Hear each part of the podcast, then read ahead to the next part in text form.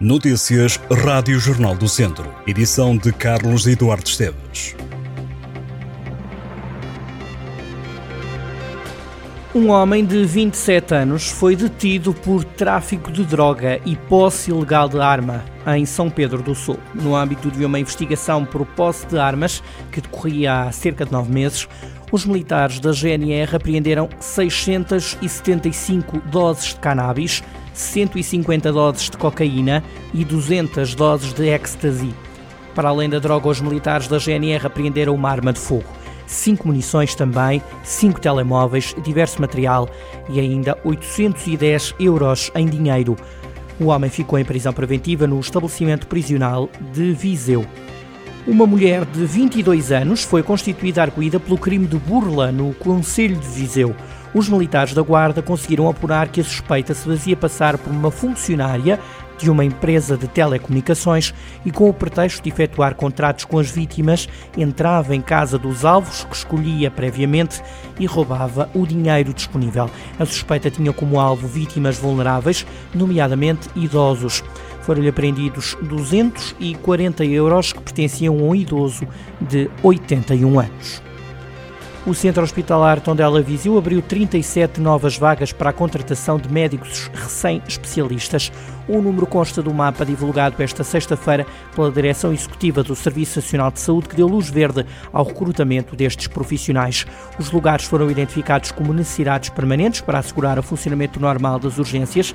As especialidades com mais vagas no Centro Hospitalar Tondela Viseu são Medicina Interna, Pediatria.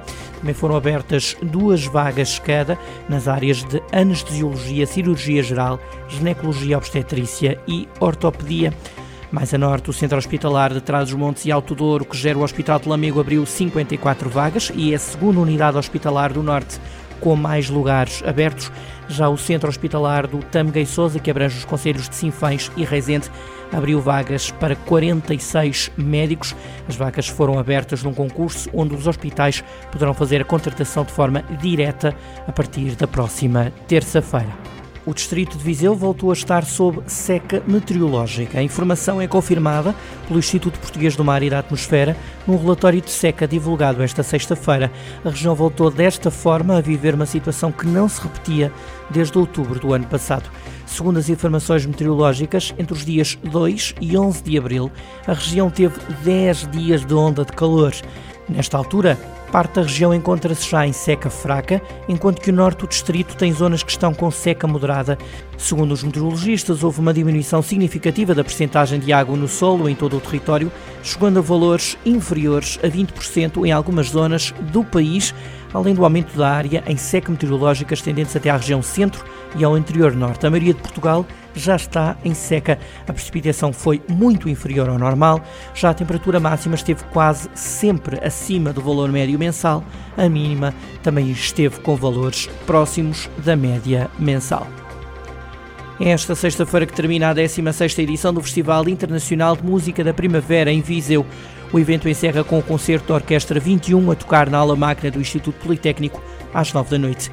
Entre outros, vão poder escutar-se obras de Mozart. A Orquestra 21 nasceu em 2013, fruto da vontade de reunir o crescente número de músicos portugueses residentes no estrangeiro. Desde então, a orquestra, conduzida pelo maestro Dinis Souza, tem atuado nas mais prestigiadas salas de concerto, como a Casa da Música, a Fundação Carlos Gulbenkian ou o Centro Cultural de Belém. A orquestra já reuniu mais de 300 músicos portugueses que moram no estrangeiro. Durante este mês de abril, o Festival de Música da Primavera contou com 19 espetáculos, 13 estreias e mais de 200 músicos de todo o mundo a passar por seis palcos ao longo da programação. A Câmara de Carregal do Sal reuniu com a Infraestruturas Portugal sobre o alargamento dos túneis de acesso à aldeia de Alvarelhos.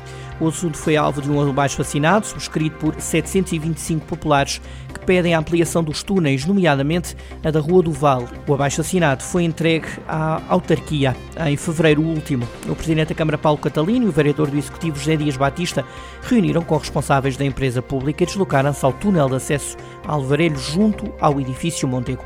O alargamento da infraestrutura não é de todo viável, de acordo com a vontade dos populares, mas a Infraestruturas de Portugal garantiu que tudo será feito no sentido de melhorar estes acessos e de futuramente serem criadas alternativas através de acessos diferentes.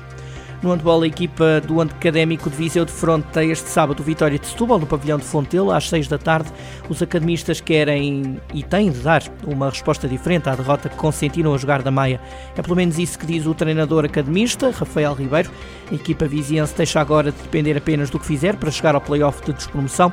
Rafael Ribeiro reconhece que a temporada tem sido difícil e pede o apoio dos adeptos no jogo deste sábado em Viseu diante dos Sadinos, jogo a partir das 6 da tarde no pavilhão Cidade de Viseu. Ainda no desporto, o presidente da Autoridade para a Prevenção e Combate à Violência no Desporto, Rodrigo Cavaleiro, foi reeleito por aclamação para um segundo mandato como vice-presidente do Comitê da Convenção sobre a Segurança dos Espetáculos Desportivos, Convenção de Saint-Denis, do Conselho da Europa. A autoridade tem sede em Viseu. Rodrigo Cavaleiro tem representado Portugal em grupos internacionais sobre violência no desporto. E em Sinfãs, a Escola Básica General Serpa Pinto venceu a 11ª edição do concurso Todos Contam, na categoria do terceiro ciclo. A escola recebeu um cheque no valor de mil euros pelo projeto que inclui atividades leitivas e lúdicas destinadas a promover a educação financeira de cerca de 300 alunos do terceiro ciclo do ensino básico. A 11ª edição do concurso Todos Contam teve um total de 60 candidaturas aos prémios de escola que envolveram mais de 9.500 alunos de 96 escolas.